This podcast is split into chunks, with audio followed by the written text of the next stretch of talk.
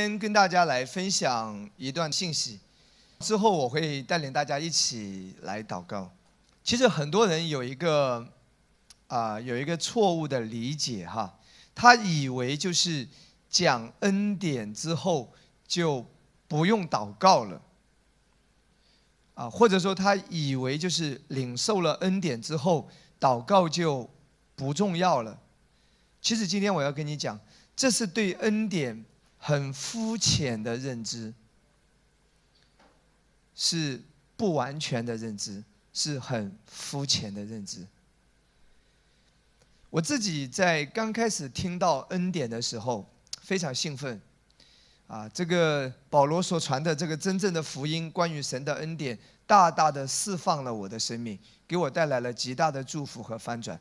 那每一天听到都是感到颠覆的，都是感到惊讶的。哇，解经可以这么解！哇，原来这个是这个意思！哇，原来是这样子的。所以呢，那一段时间，我确确实实我的祷告有减少，甚至可能在某一个阶段我很少祷告。原因是为什么？因为我原来对于祷告的很多认识是错误的。对祷告的认知是不正确的，只不过你听了这个正确的关于神恩典的教导之后呢，有一些原来不是出自正确的动机，换句话说，不是出自神的心意的那一些，是因着律法主义的捆绑，或者说是因着某一些动机、某一些不正确的认识，然后呢？在人的靠人的意志，或者无论是惧怕也好，所建立起来的某一些习惯呢，就被拆毁掉了。只是把原来那一种律法主义的那一种观点和习惯拆毁掉了，就脱落了。换一句话说，那一段时间我听了恩典，我的祷告变少了。其实那个是真实的我。我很多对祷告的认知本来就是错的。你以为我真的想祷告？我是逼着没办法得祷告，惧怕，不祷告就不行，会有灾祸，上帝会惩罚，或者说某一个律法主义的一种规条教条在约束我，并不是。我心被恩感，被圣灵引导，说要进入到怎么样的祷告啊？对于祷告有怎么样的看见高度和负担？其实根本是没有的。所以呢，那个阶段也必须是要经历的，因为上帝在你的生命当中会借着他全备的真理的教导，拆毁一些要拆毁的东西，然后上帝要建立真正要在你生命中建立的东西。一起说阿门。阿门。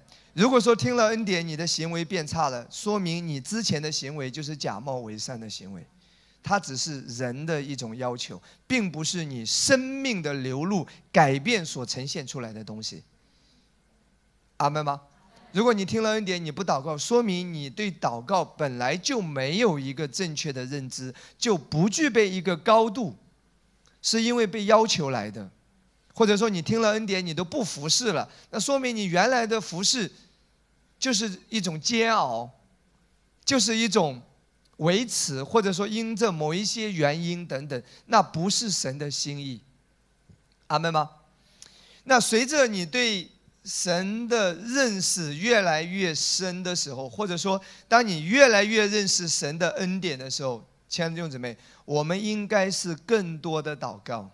并且是进入神真正心意的祷告。你在圣经里面你会看到保罗是传讲恩典福音的牧师，对不对？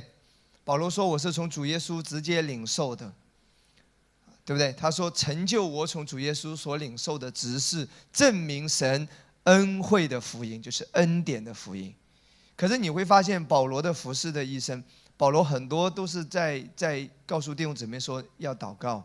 他自己也说着嘛，常常写了，不住的祷告，凡事谢恩，不住的祷告，不住，不停止祷告。他也说什么？他也说，靠着圣灵随处多方祷告。他也说竭力的祷告，对不对？他一直在强调，他说尽心竭力，哇，祷告可以做到竭力。一个你看。对神的恩典有如此认识的人，你看他对祷告的态度是这样。OK，这个跟律法主义是有本质上的区别。所以感谢主，今天我们一起来先来了解关于祷告的一些教导，然后我也希望说，在你的生命当中。你除了领受恩典，你除了默想神的话语、咀嚼神的话语，你每个礼拜来听到，在家里也听到，对不对？读经都非常好。但是在你生命中，你想要看到更多的突破，祷告这条路是不能够缺少的。阿门。而且要在真正真理的教导当中建立你的祷告生活。哈利路亚。我要让大家知道一件很重要的事情，其实，上帝有绝对的主权。这一点我们必须要举双手的，要要要将这个主权绝对是归给上帝的。可是，在上帝的计划和安排当中，上帝也是一直在强调人跟他配合。所以，圣经才会讲到什么？与神同工，与神同行。这不是一种交换，都是耶稣在十字架上完成的。你越认识恩典，你会知道说，耶稣在十字架上完成了一切，所有的一切是因为耶稣付上生命的代价所换回来的。而你祷告呢，只是在配合神，在与神同工，是圣灵在带领你，圣灵在推动你在祷告，这叫人跟神的什么？配合。我们先来看一节经文，好不好？在地上的时候，我们说没有神，人什么都没有，人什么都不能做。可是没有人，神也常常不做。我再说一次，没有神，人什么都不能做。如果没有人呢？神常常不做，神常常在等一个人。神常常是在等人兴起，跟他配合。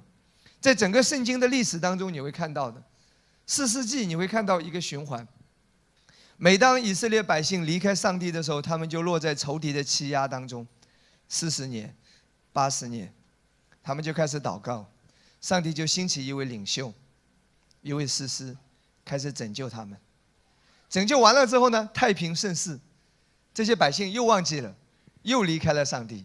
又被仇敌欺压，又是四十年、八十年，然后他们又开始祷告。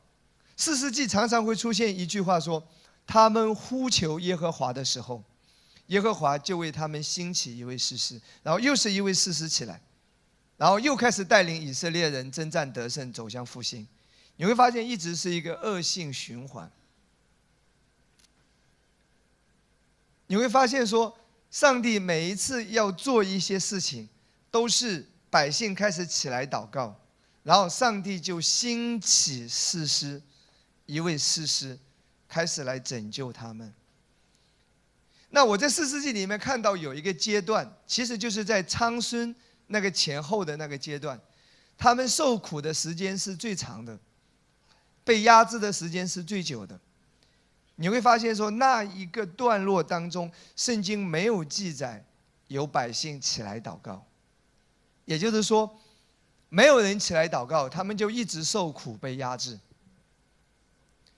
在整个圣经的历史长河当中，你真的会看到，神都是在找人与他合作，神在找人与他同工。哎，那圣经讲到说，在一立的日子。耶和华言语稀少，不常有漠视。上帝是喜欢说话的上帝，上帝是喜欢启示他心意的神。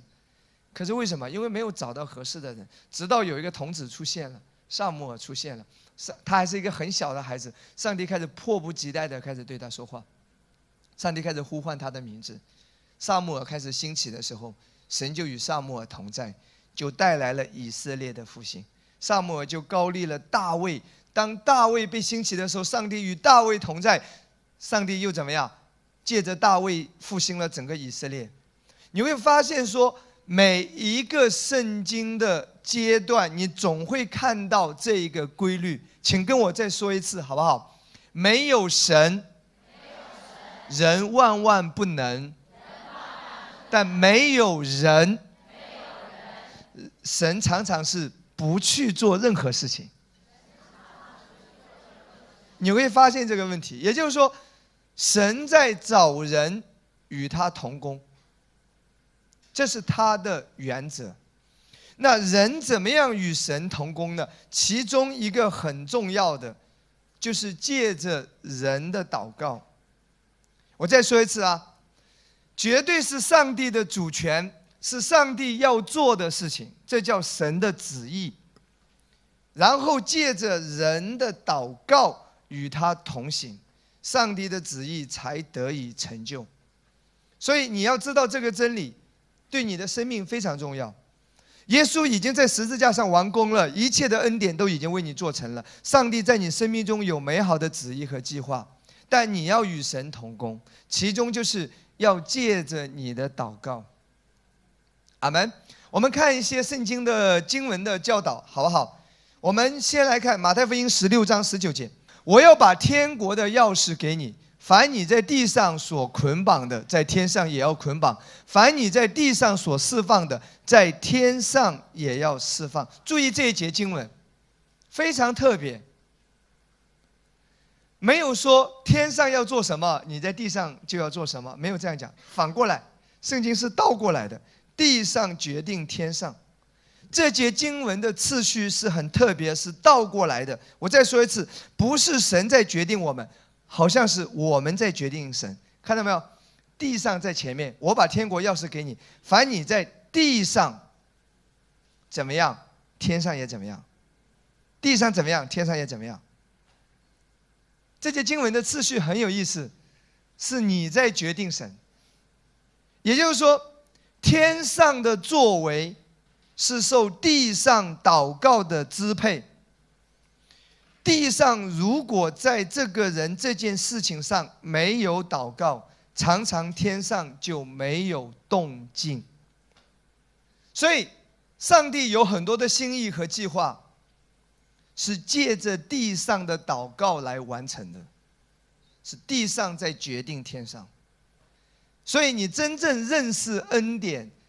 你会非常重视祷告的生活，在你生命中建立起来，这才会让你真正的到达人生的巅峰，会让你真正的脚脚掌所踏，就是进入耶稣在十字架上为你所完成的一切的这个实践的祝福应许当中。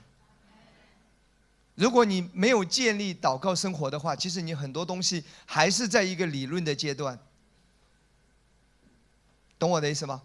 我再说一次，所有的其他的教导都很重要。安息重要吗？重要。默想神的话重要吗？重要。读经重要吗？重要。传福音重要吗？重要。OK，谦卑重要吗？重要，都重要。可是别忘了，还有一个在你生命当中是需要被建立起来的，就是你的祷告生活非常重要。正确的祷告生活非常重要。这个会影响到耶稣十字架上已完成的这一切，能不能够实际的落在你的生命当中？我再让你看一些经文，好不好？来看看神的心意是怎么样安排的。来看以西结书三十六章三十七节，主耶和华如此说：“我要加增以色列家的人数，多如羊群。”那上帝也对这个教会说：“我要加增这个教会的人数，对不对？”上帝要对你的施工、对你的教会说：“上帝要加增。”上帝对你的家庭说：“他要加增一些祝福。”上帝对你的生命说：“他要再加贴加增。”但是下面还有半句哦：“他们必为这事向我求问，我要给他们成就。”上帝要加增祝福，是上帝要做的，这是他的旨意。可是，人该怎么样配合？人该怎么样来与神同工？他们必为这事向我求问，我要给他们成就。耶利米书三十三章第七节，上帝的心意是什么呢？我也要使犹大被掳的和以色列被掳的归回，并建立他们和起初一样。注意，上帝的心意是什么？上帝的旨意是什么？使一切被掳的归回。请跟我说，使被掳的归回。这是神的旨意。那是神的旨意，是不是神就会自动去成就呢？No，有一部分常常是留给人来与他同工的。来看下一段，二十九章耶利米二十九章十二到十四节：你们要呼求我，祷告我。我就应允你们，你们寻求我，若专心寻求我，就必寻见。耶和华说：“我必被你们寻见，我也必使你们被掳的人归回，将你们从各国中和我所赶你们到的各处招聚了来，又将你们带回我使你们被掳掠离开的地方。”这是耶和华说的。哎，刚才说神的心意是要使被掳的归回，可是这里讲到说，他要我们做，他要人做一件什么事情？你们要呼求我，祷告我。上帝向你发出要求，我就应允你们。你们寻求我，若专心寻求我，就必寻见。然后才说我必被你们寻见，我也必将你们带回我使你们被掳掠离开的地方。各位，被掳归回是神的心意，可是神要人怎么样与他配合同工，来达成这件这件神的旨意，就是人祷告。寻求、呼求、祷告。各位，你生命中有哪一些是被掳的？如果你的健康被掳了，他需要归回，这是神的心意。但神说你要来祷告我。如果你的财物被掳了、被偷窃了，神说你要来祷告我，我要使他被掳的归回。你的婚姻、你的亲子关系、你的儿女，不管。仇敌在你生命中有哪一些掳掠，或者说你曾经失去了什么？上帝是要使被掳的归回，因为耶稣在十字架上已经付上代价。可是人怎么与神配合？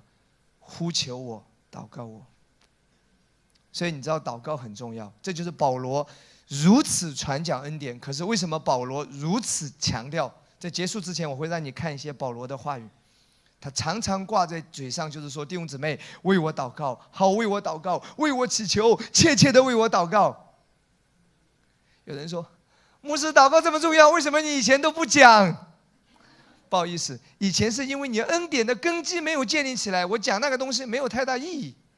讲着讲着又把你往律法主义里面讲了，懂我的意思吗？教义一定要先建立起来。重点是在恩典的正确的教义上。你的祷告也好，读经也好，你传福音也好，服侍神也好，才是一个健康的呈现。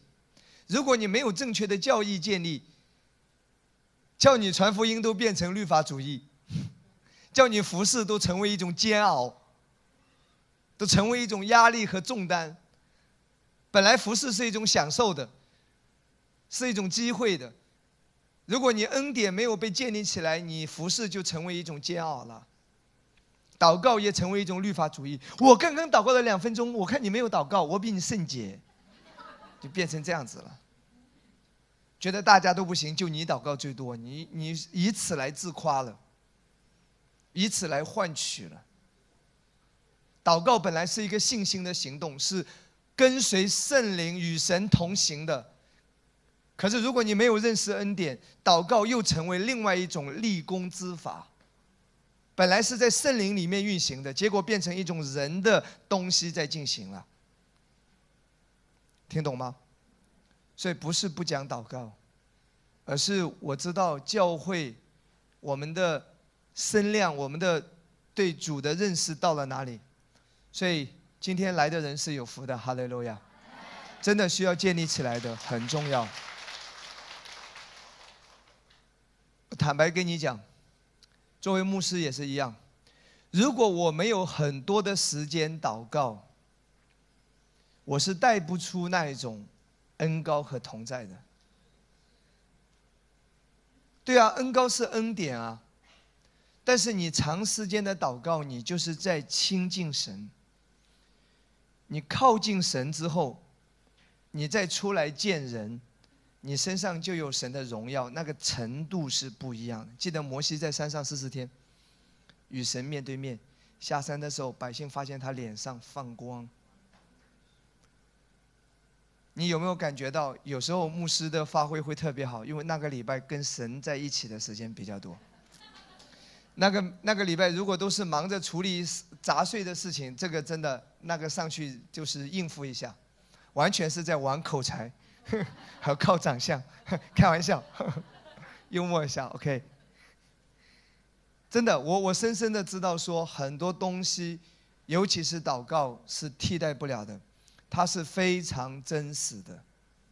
但重点是在恩典的根基上，OK。好，我是要让你知道神的心意，OK。好，那你再来看以赛亚书四十五章十一节，凡是神旨意要做的事，神说怎么样？你吩咐我来看这里好不好？十一节，耶和华以色列的圣者，就是造就以色列的神，如此说：将来的事你们可以问我；至于我的众子并我手的工作，你们可以求我命定（括号求我命定）。原文作吩咐我。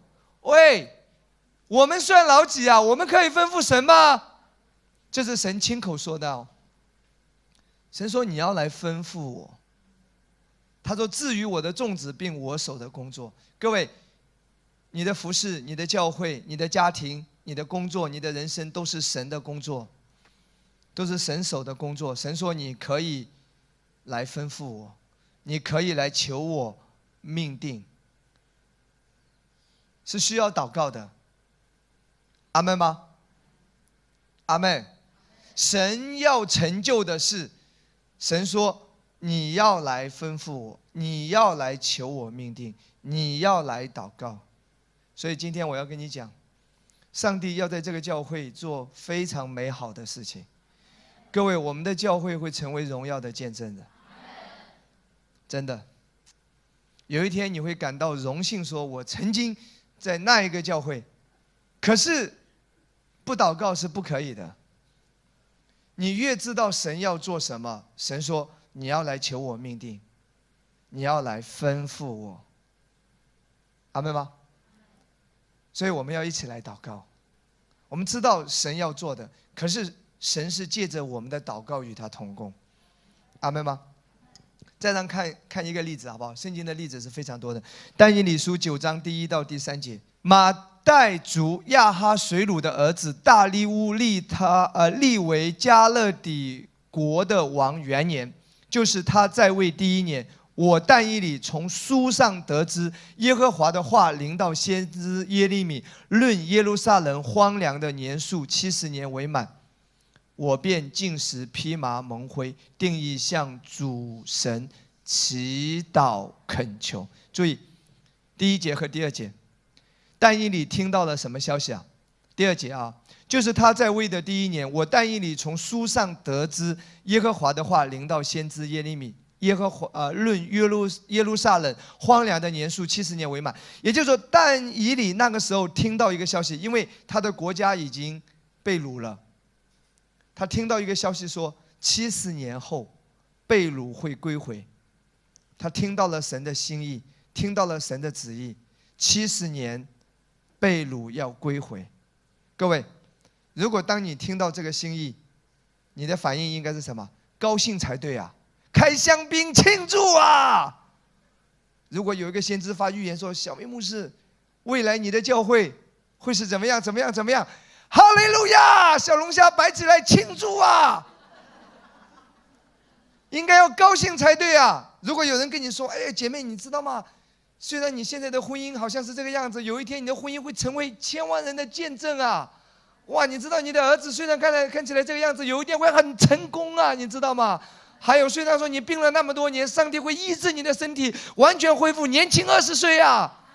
可能你已经结婚十五年没有生育，上帝说他要赐你双胞胎啊！如果你听到这些消息，你应该是庆祝啊！哈利路亚，太好了！坐等，应该要这样。No，不是庆祝，不是坐等。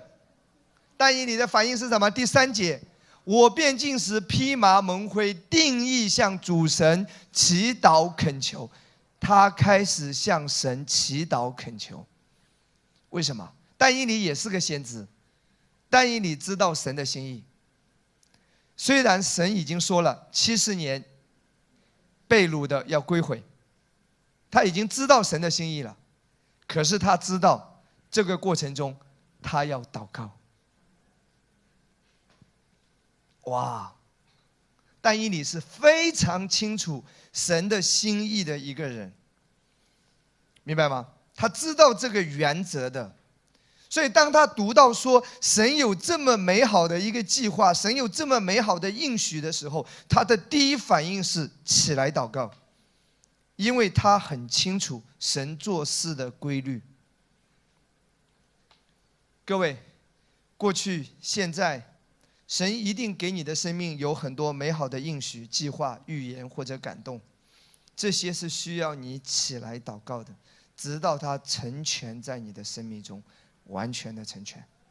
马太六章第十节，主导文里面有一句啊，那主导文里面有一句是这样讲的：愿你的国降临，愿你的旨意行在地上，如同行在天上。他说：“你祷告的时候要这样说，说什么呢？愿你的国降临。愿就是心愿，就是希望、盼望。然后下面呢？愿你的旨意行在地上，如同行在天上。各位，为什么愿神的旨意行在地上，如同行在天上？因为神的旨意在地上常常有拦阻，在天上是没有拦阻的。上帝已经计划好一切。”可是神的旨意落在地上的时候，这个过程中有拦阻，所以你要借着祷告，好让神的旨意，无论是对你家庭的旨意、对你个人的旨意、对你生命的计划、对教会的旨意也好，借着你的祷告，使他在地上成就，如同在天上一样，因为天上没有任何拦阻，在地上会有拦阻，所以祷告是让神的旨意在地上。成就。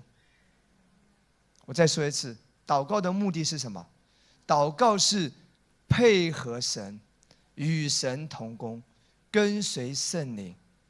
常常是圣灵把感动放在你的里面，圣灵给你看见。圣灵也被称为是施恩叫人恳求的灵。圣灵是是是给你感动，让你看见，让你知道说要去祷告。让神的旨意成就。所以，约翰一书五章十四节，他说：“我们若照他的旨意求什么？”所以，神的旨意很重要。各位，恭喜你啊！恭喜恭喜啊！来到一间传讲神旨意的教会，所以你必须要认识恩典。如果你不知道恩典是什么，那你根本就不知道神的旨意是什么。上帝要你得医治，你还每天为这疾病感谢神。神让我忍耐谦卑，学功课，那你就一直生病吧，对不对？你必须要知道神的旨意是什么。耶稣在十字架上已经付上生命的代价，阿门吗？他已经为你的疾病付上代价了，他受鞭伤，他已经担当你生命中所有的咒诅，他被挂在木头上。他已经付上一切的代价了，恩典已经赐下了，所以神的旨意你必须要非常清楚。所以恩典的教导为什么这么重要？他让你知道到底耶稣为你成就了什么，到底十字架上已经完成了什么，每一个方面的耶稣都付上代价。他今天要你凡事兴盛，身体健壮，灵魂兴盛。所以你知道神的旨意，对不对？然后呢，你就会去祷告，叫求什么，他就听我们。这是我们向他所存坦然无惧的心。如果你不知道恩典的教导，你祷告都觉得不好意思。哎呀，我求个医治会不会不好意思啊？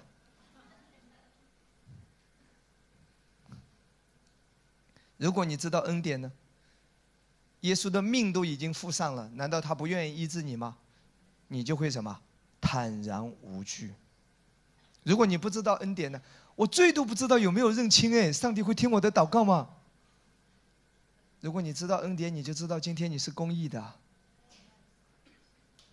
阿妹，你以罪得赦免，你就能够怎么样坦然无惧。阿门吗？所以，神的旨意。是借着你我的祷告来实现。一起说阿门。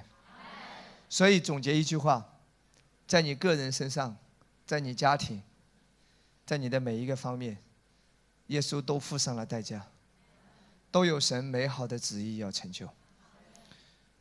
不管你现在怎么样，不管你在什么光景当中，神的旨意是好的。万事相互效力，叫爱神的人得益处，一切都是为你效力的。神的旨意就是最好的。你就朝好了祷告就没错了。神的旨意是美好的，而魔鬼的计划是邪恶的。阿门吗？所以要借着什么人的祷告来成就。好，OK。那下面我会让大家知道一件事情啊，我要下面要讲的第二个重点。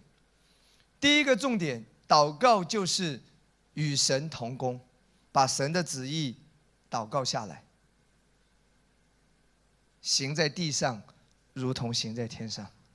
那第二个要点，我要告诉你说，祷告需要持久。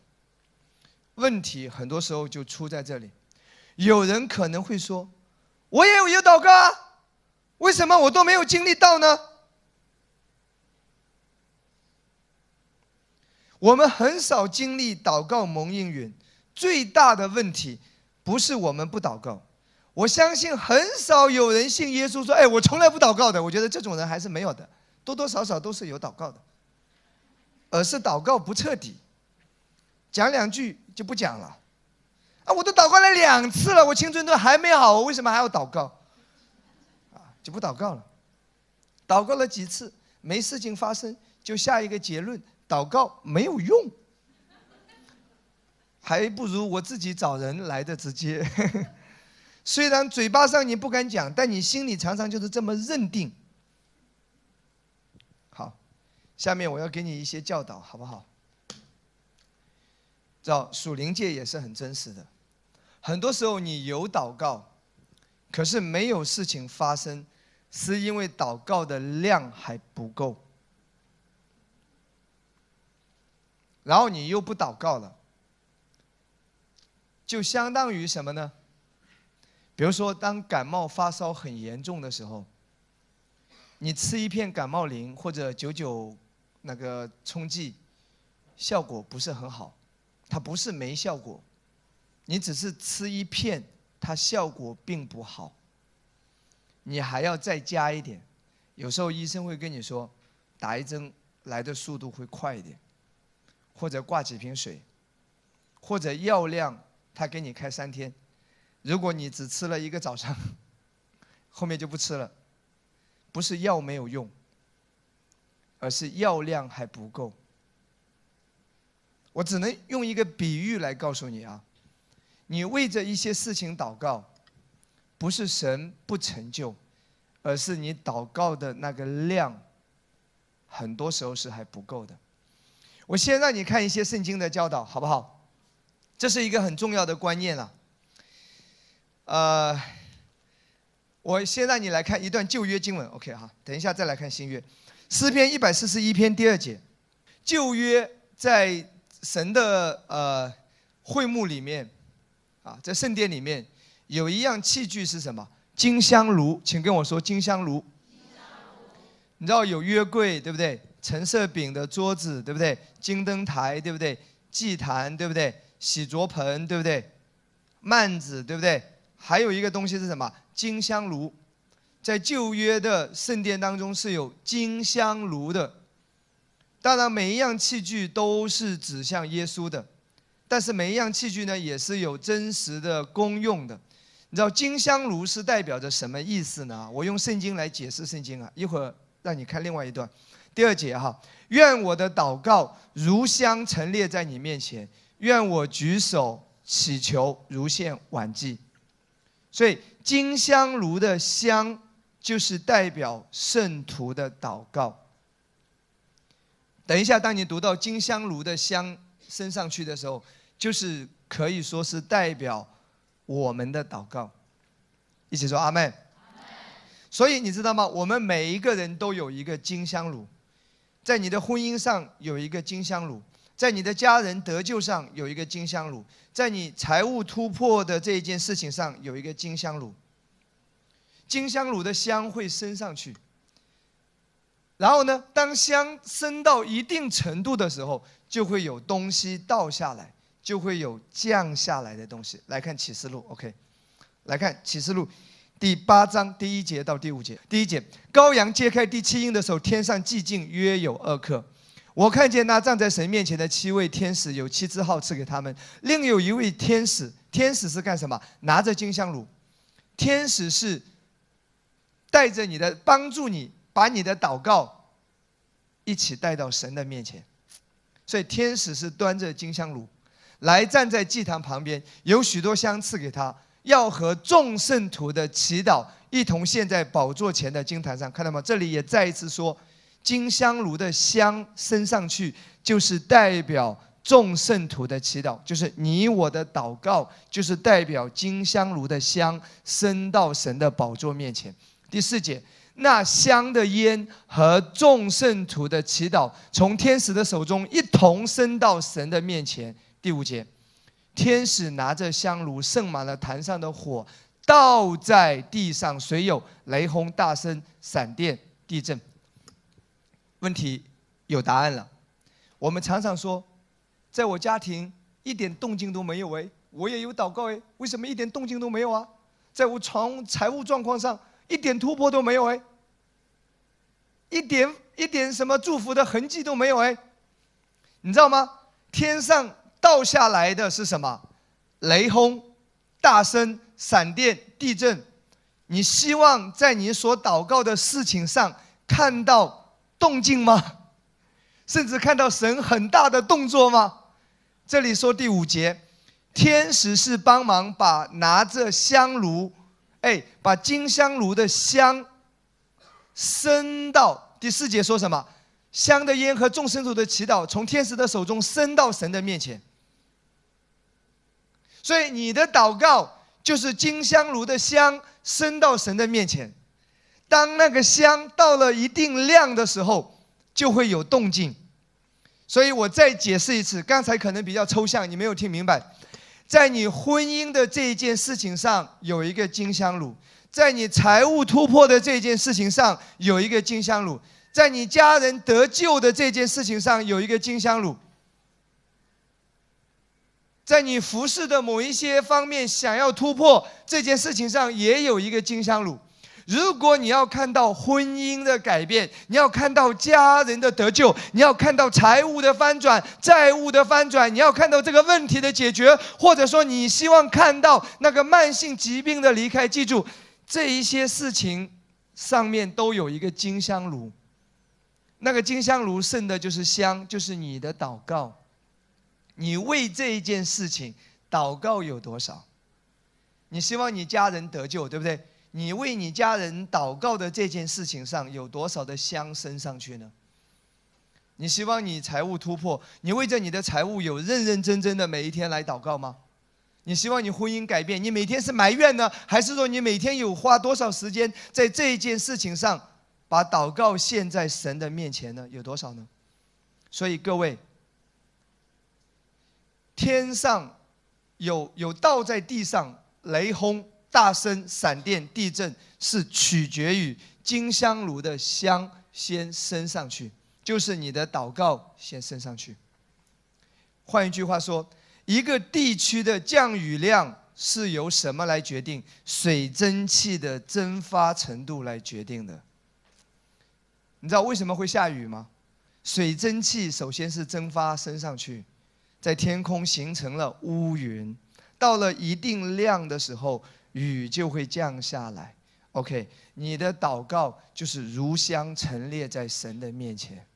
当你为着每一件事情祷告的时候，上帝都把你的祷告积累在那个地方。很多时候，为什么看不到神的作为？我们祷告了两句就不祷告了呀。各位，有时候你那一件问题比较大。有时候需要的量也是要比较多的，不是你心不在焉的随便讲两句。连你自己都不在乎，神为什么要关心你？连你自己都无所谓，神为什么要那么认真的对待？所以我今天不是在定罪，也不是在要求，我是要告诉你属灵的规律。没有神，我们什么都不能做；没有你的参与，神什么都不做。所以这就是为什么说，我们希望再突破一个层次的时候，其实你就需要建立祷告的生活了。我今天的要求会稍微。再再往上提一点点，我再让你来看一些圣经例子，好不好？啊，OK，圣经例子，先来看启示录第八章第一节到第二节，OK。羔羊揭开第七印的时候，天上寂静约有二刻。为什么天上是寂静约有二刻？为什么这么安静？为什么？可能那一段时间地上的圣徒不祷告，所以天使也干不动了。也安静下来，你不动，他也不动了。我让你看一个旧约实际的例子，好不好？但以理书第十章十二到十四节。但以理当他听到被掳归回的消息，刚才第九章看过的，对不对？现在来看第十章，但以理就向神祷告，对不对？圣经怎么说呢？圣经说，但以理第一天祷告的时候，神就听见了。可是，在这个过程中有拦阻。所以，但以理在祷告，那个天使啊，就在征战。但以你祷告越厉害，天使征战越厉害，一直祷告了二十一天，天使终于把那个恶魔给打败了，才带来好事发生。否则，一直有波斯的魔军在拦阻。我今天要告诉你，这是一个旧约例子。等一下，我看你，让你看一个新约例子。神要成就的事，确确实实，很多时候会有魔鬼在拦阻的。我们来看一下，好不好？从十二节开始，他就说：“但以理啊，不要惧怕，因为从你第一日专心求明白将来的事，又在你神面前刻骨己心，你的言语已蒙应允。我是因你的言语而来。”天使对他说：“我因你的言语而来。”他说是什么？第一日哎，也就是说，但以理是祷告了二十一天，可是圣经说第一天。你的言语已蒙应允了，各位，你为那一件事向神祷告，神在你第一天他就已经知道了。可是圣经继续看下来十三节，但波斯国的魔君拦阻我二十一日，撒旦在拦阻二十一天，这二十一天干嘛？他就一直在跟撒旦征战，不让这个好消息传达灵道。忽然有大军，就是天使长中的一位米迦勒来帮助我，我就停留在波斯诸王那里。现在我来要使你明白，本国之民日后必遭遇的事，因为这意象关乎后来许多的日子。请听好，简单说了，天使要传好消息给但以理的时候，其实他第一天祷告就已经蒙应允，魔鬼在拦阻二十一天。所以你在前面看到但以理祷告二十一天，但以理祷告的越有力，天使征战越有力，直到二十一天，魔鬼的男主完全的离开之后，好事就发生了，好事就临到了。有人说牧师旧约，好，那我们看一个新约例子，《天上罗尼迦前书》二章十八节，好不好？来看一下新约的例子，保罗怎么讲？所以我有意到你们那里，我保罗有。一两次要去，只是撒旦阻挡了我们。看到没有？保罗亲口说：“神的旨意清楚吗？清楚，就是要到那里，就是要在那里传福音，要开展神的施工。可是连保罗都说什么？撒旦阻挡了我。后面就没有讲下去了。啊，那保罗后来为什么没有祷告攻破？那我也不知道。”反正圣经没有记载，可是圣经就这样说：撒旦会拦阻保罗的行程呢，撒旦会尝试着拦阻神的旨意要成就的事情。各位，今天在你的身上，在你的家庭身上，甚至在我们的服饰，在我们的教会当中，神的旨意是美好的，所以撒旦会拦阻我们该怎么办？不要惧怕，我们方言祷告，我们在灵里祷告。当我们里面感觉有负担的时候，当我们感觉到说特别需要祷告的时候，我们就要警醒祷告。阿门。在灵里面就在发生美好的事情。你在祷告的时候，天使就是在征战。哈利路亚，阿门，阿门。所以圣经为什么要教导说要常常祷告？你看路加福音十八章第一节，耶稣怎么讲？耶稣怎么讲？耶稣说要常常祷告，哎，不可灰心。为什么？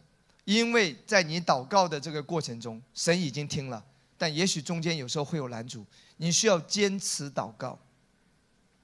直到拦阻完全除掉，直到那个金香炉的香完全的升到神的宝座面前的时候，美好的就要开始降临下来。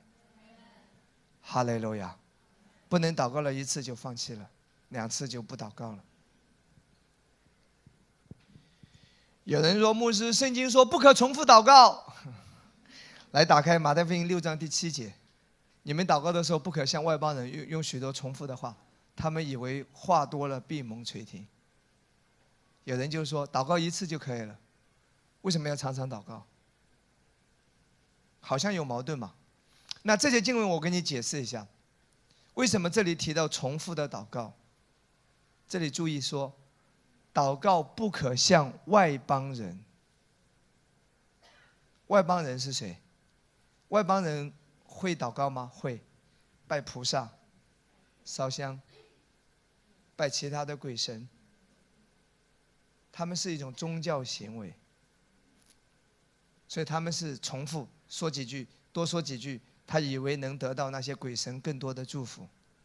跟你不一样，你今天是在信心里，在灵里祷告，在耶稣王宫的根基上祷告。所以，祷告过的事。再祷告一次、两次、三次，不叫重复祷告。重复祷告，这里指的是什么？像外邦人那样的宗教形式。今天你不是在拜假神，你也不是在靠着宗教形式。你知道外邦人拜假神会是透过宗教形式？有多少人去过西藏？很远没有到布达拉宫之前，可能几十公里、上百公里更远的路之外。你就会看到路上有人走三步，再走三步，一直直到什么？直到布达拉。为什么要这样子呢？他觉得用他的虔诚，用他外在的这种苦修，把自己弄得那么惨，那么苦。会获得佛佛呃佛祖的保佑和眷顾，这跟你一样吗？不一样。你今天是在被神所爱的，在耶稣的王宫当中，在信心里面释放神的应许。所以你多祷告几次，不是这一节经文这里所说的重复祷告，好不好？我用另外两个圣经的反例可以推翻耶稣。重复说了三次，在哪里？科西玛尼园。他三次说同样的话，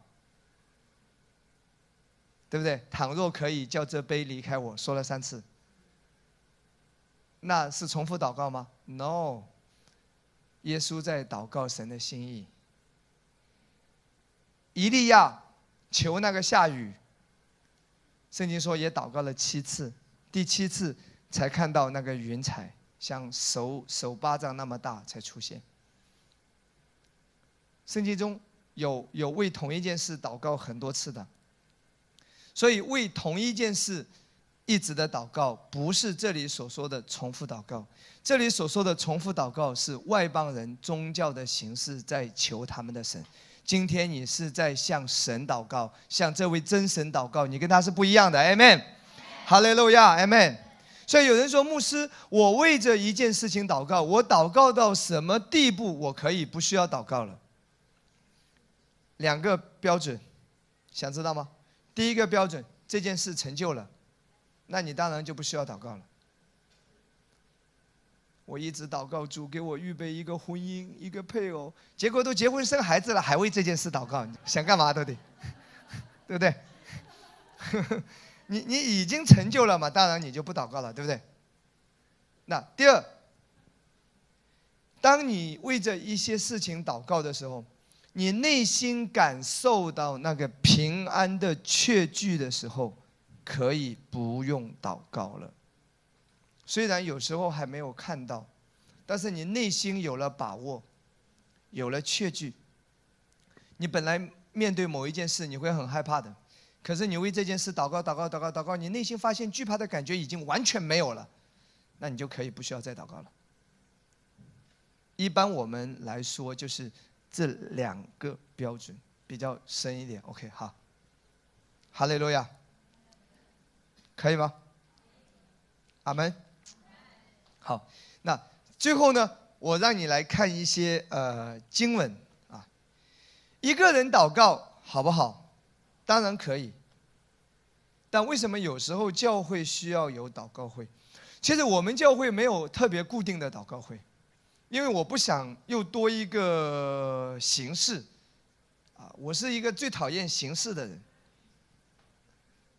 所以这就是为什么我们没有固定。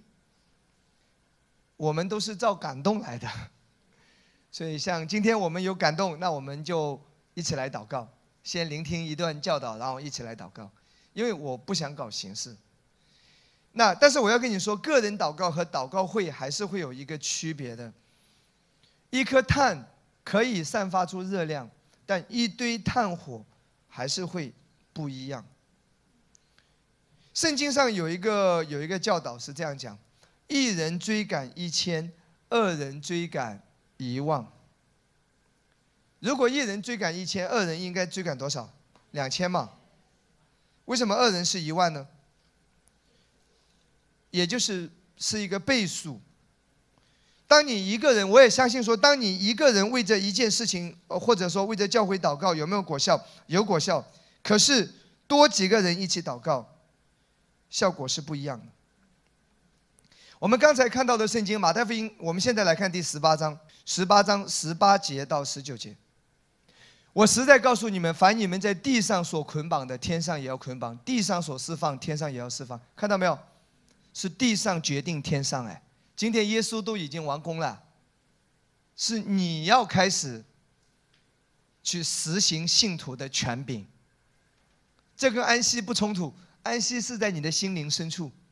可是有时候圣灵也会感动你说：起来实行信徒的权柄，起来运用耶稣的名。十八，这是十八节讲到，十九节继续讲到什么？他讲到同心合意祷告的大能。这里有一个特别的应许，我又告诉你们：若是你们中间有两个人在地上同心合意的求什么事，我在天上的父必为他们成全。各位，一个人祷告，神听吗？听。可是圣经特别记载说，一群人在一起祷告，至少两个人。他说：“同心合意，求什么事，我在天上的父必为他们成全。”所以，一群人在一起祷告的力量是倍数。所以，圣经那一句话说：“一人追赶一千，二人不是两千；二人追赶一万，三人是多少？三万嘛？数学是谁教的？继续倍增啊！那如果我今天两百个人祷告呢？”那个是集合的倍数。圣经对于同心合意的祷告，对于祷告会，它是有特别的要求。这就是你在使徒行传里面会看到门徒常常聚在一起祷告。为什么不自己一个人祷告？因为门徒们被耶稣教导过，耶稣有教导过。十八节讲到祷告，十九节讲到一群人在一起祷告。所以你你看，耶稣升天之后，门徒祷告的时候，不是一个人闪开祷告。我再说一次，不要听错，一个人祷告神会听了，没有问题。可是，一群人在一起祷告，会有不一样的果效，会有神特别的应许。来看《使徒行传》第一章，好不好？我们来看第一章，来看第十四节。这些人呐，这些人就是耶稣的一些门徒们，跟随耶稣的那些人，同着几个妇人和耶稣的母亲玛利亚。并耶稣的弟兄都同心合意的恳切祷告。十三节讲到这些人上了一座楼房，就是马可楼，那里有阿花、阿翠、阿刘，今天你都在，对不对？我们同心合意的来到了这个地方，对不对？十四节就讲到同心合意的祷告。所以教会的一群人在一起祷告是有圣经的应许的。然后特别有意思哈，我觉得圣经真伟大，伟大在哪里啊？十四节。我在这节经文里面看到什么哦？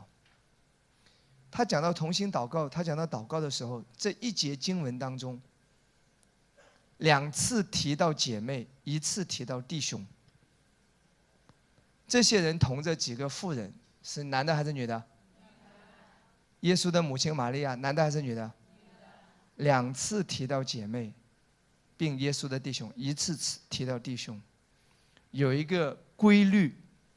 来祷告的人，女人比男人多，你知道吗？女人有很多优点，当然女人也有缺点嘛。你想听优点还是先听缺点？女人为什么相对来说信耶稣的比男的会多一点？我我跟你讲，天堂女人会多一点，姐妹会多。普遍的比例啊，在中国教会一比三、一比五、一比六，到了东北一比十都有。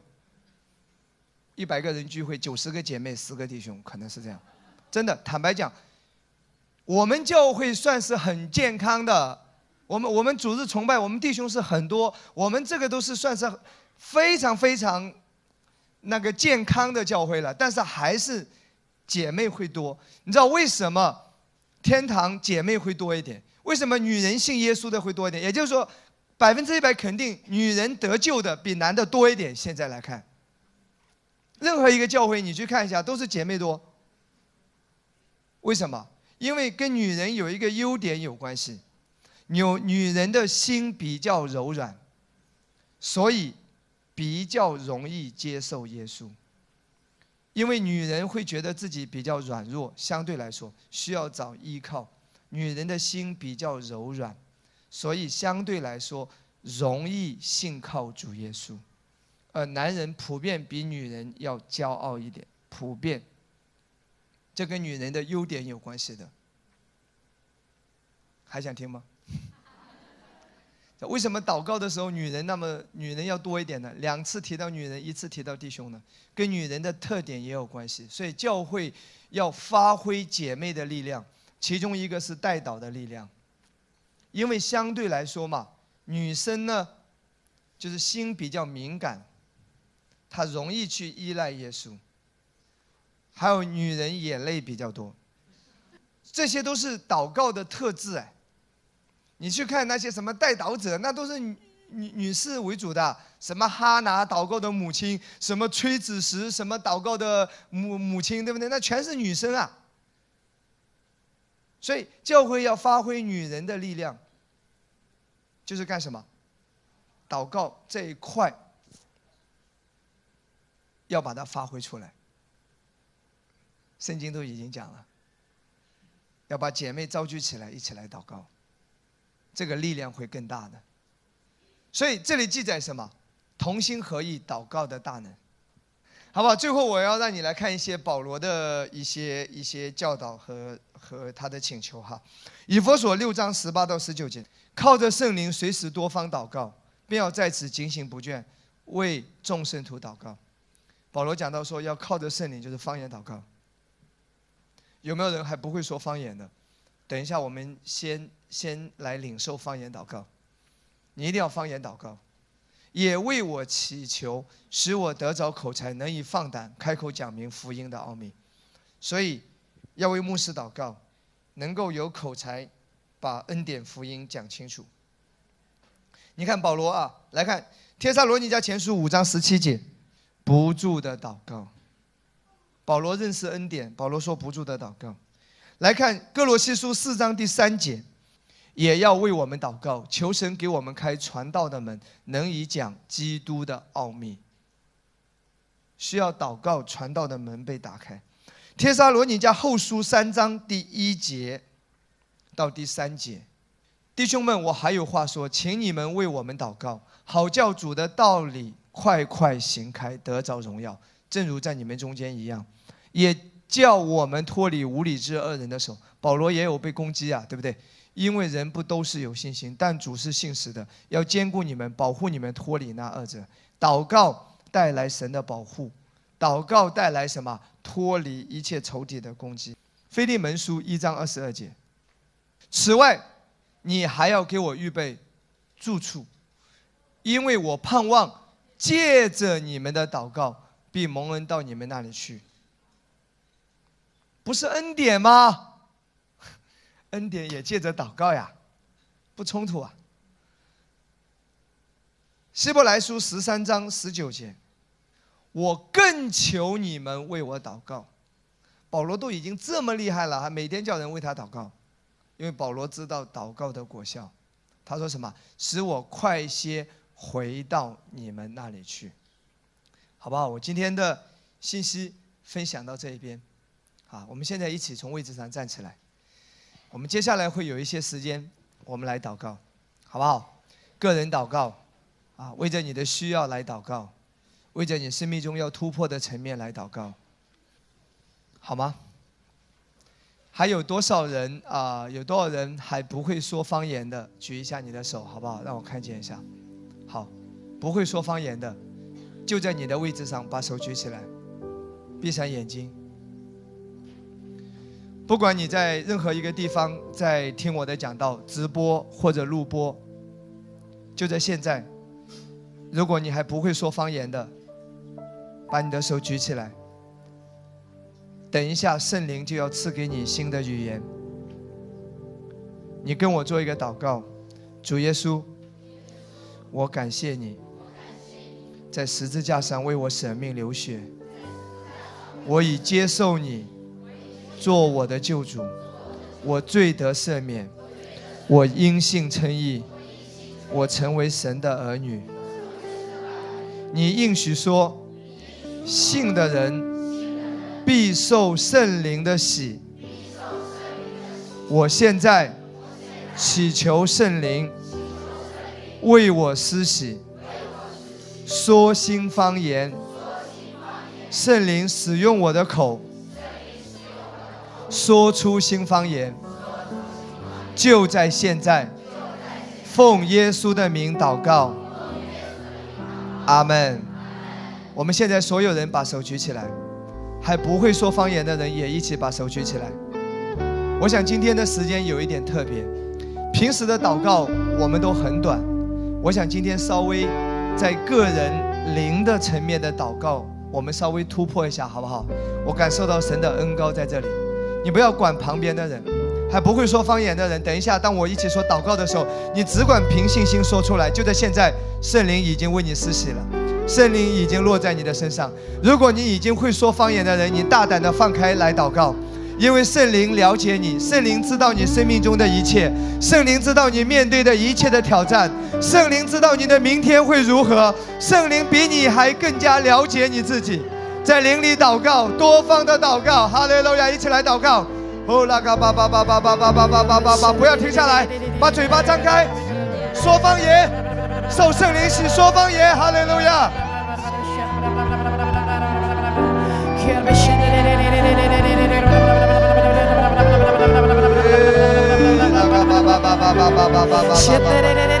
我们一起来方言祷告，自由的方言祷告，哈利路亚。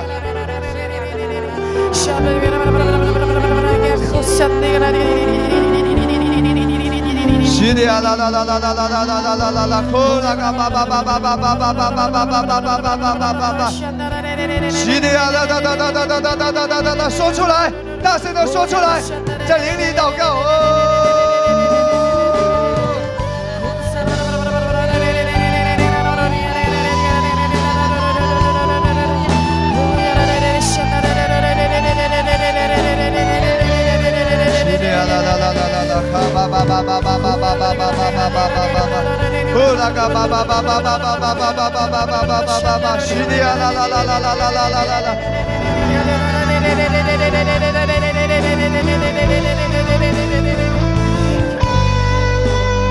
弟兄姊妹，今天我们花一些时间来祷告突破，好不好？我现在让你先停一下。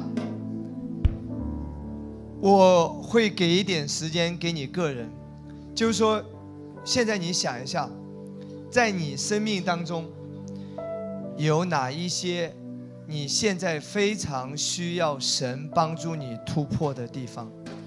无论是如果你身体上有疾病，你需要突破那个医治。下面的时间就为着你身体的那一个部位、那一个健康、那个需要的医治来祷告，方言祷告、悟性结合起来。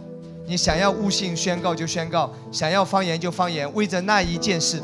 如果你在工作上有什么样的挑战，你现在就为那一件事祷告。如果在家庭、在婚姻、在孩子上，甚至在你的服饰上，我们每一个人有不同的挑战。OK，我这一点时间，我们大概会有一点时间。每一个人接下来为你自己祷告。如果说像我比较成熟，我眼睛睁开没有问题。如果你觉得眼睛睁开不能够太专注，你就闭上眼睛。我要让你有五分钟以上的时间，我们就为着你生命中最需要的那一件事情，我们来祷告。我灵里有个感动，主对你说，今天那件事就会看到眉目。今天那一件事在灵里就会有突破，好不好？不管是什么样的事，耶稣都能够理解你，耶稣都知道你，他关心你，他永不定你的罪，他知道你的软弱，你坦然无惧的来到他的面前，因为耶稣爱你，他已经为你付上了生命的代价，他比你自己更加关心你自己千万倍，好不好？举起手来，为着你生命中的需要来祷告。如果你很害怕，你就告诉耶稣说：“主，我很惧怕，主啊，我很忧虑，主，我很难难过，我很伤心。”你可以把你的那件事情告诉耶稣，带到主的面前。无论是用悟性祷告，用灵语祷告，我们一起来祷告。哈利路亚！沙啦啦啦啦啦啦啦啦啦，呼啦个叭叭叭叭叭叭叭叭！不要管旁边的人，这里只有你跟主，只有你跟主。是的呀，啦啦啦啦啦啦啦啦啦啦！你最需要的是什么？来祷告吧。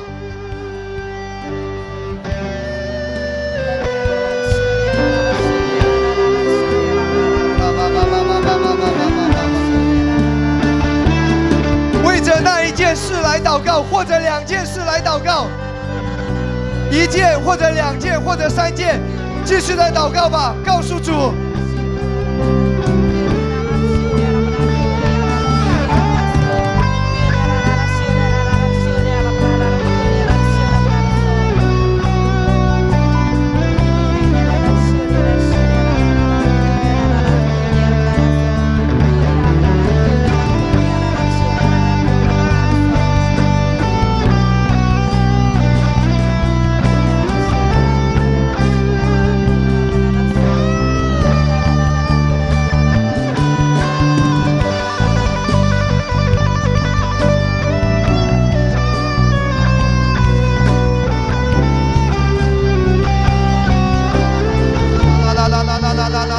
我是健康的，克拉嘎巴巴巴巴巴巴巴巴巴巴巴巴巴巴巴巴，是的呀哒哒哒哒哒哒哒，为着这件事来祷告，持续的来祷告。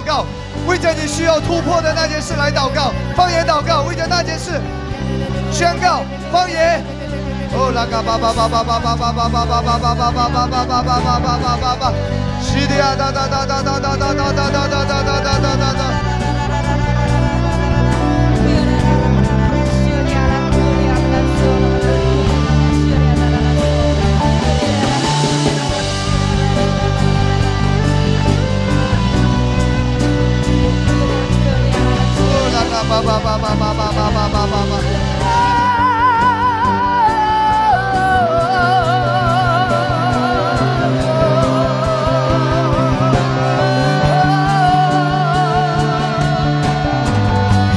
弟兄姊妹，我已经看到那个灵里的突破已经来临了，灵里的突破已经来了，来了，突破，突破！沙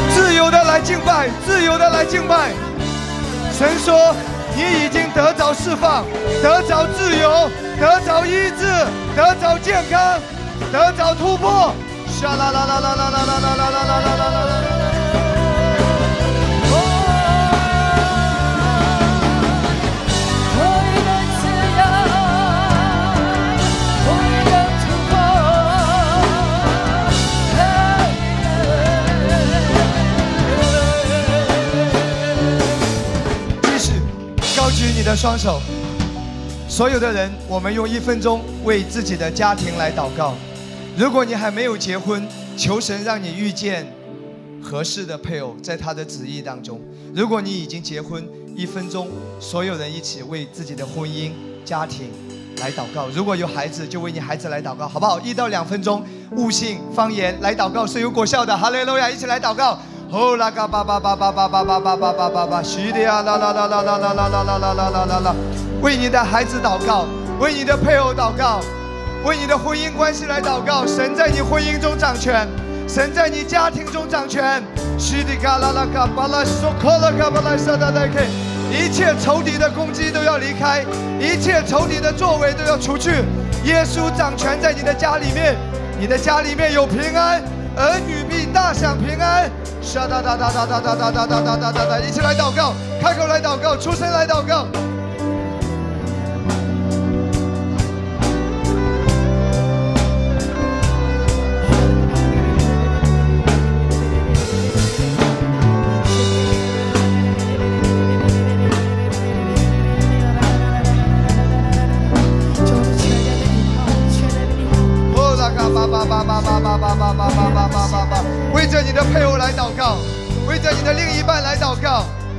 沙哒哒哒哒哒哒哒哒哒，为着你的婚姻来祷告，为着儿女来祝福吧。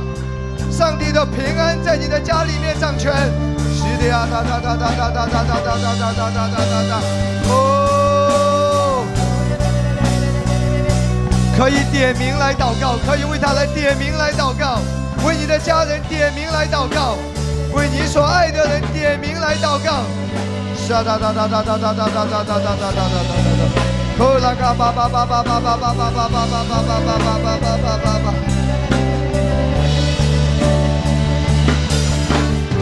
哒哒哒哒哒哒哒哒哒哒哒哒。对对对对对对对对对对对。呼啦嘎巴巴巴巴巴巴巴巴巴巴巴巴巴巴巴巴。是的呀啦啦啦啦，耶稣是你一家之主。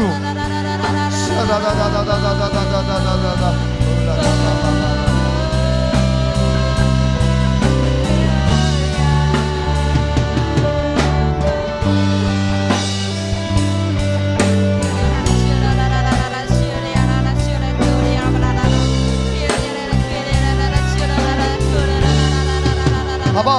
人现在为着你的工作，如果你有创业，自己做一些事情，就为着你的事业、你的工作、你的财务状况，向神求恩宠和突破。一起来祷告，一二三，一起来祷告。啦啦啦啦啦啦啦，卡巴巴巴巴巴巴巴巴巴巴巴巴。上帝祝福你的收入，让你成为更多人的祝福。让你成为福音的管道。哒哒哒哒哒哒哒哒哒哒哒哒哒哒哒哒哒。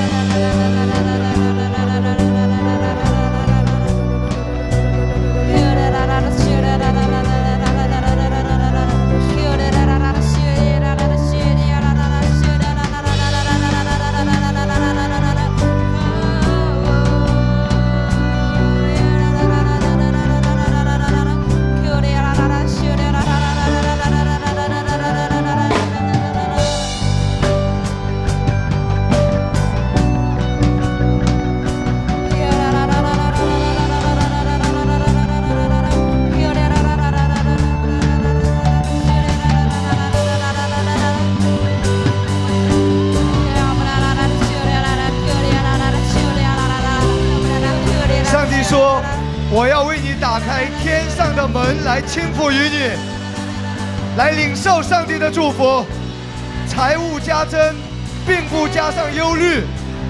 哈利路亚！债务超自然的还清，哒哒哒哒哒哒哒哒哒哒哒哒哒哒哒哒哒哒，财务的恩高，财富的恩高，充满你，哈利路亚！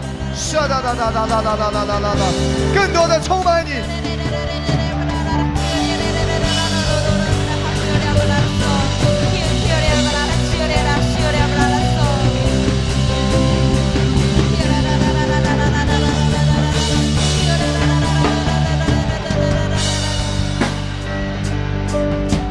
现在我邀请所有人，把你的眼睛睁开。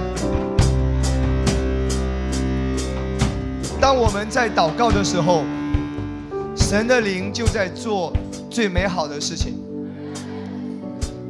当我们在祷告的时候，圣灵就在背后做美好的事情，他就调动一切在为你效力。无论你刚才祷告的什么内容，这个金香炉的香都已经升到神的宝座面前。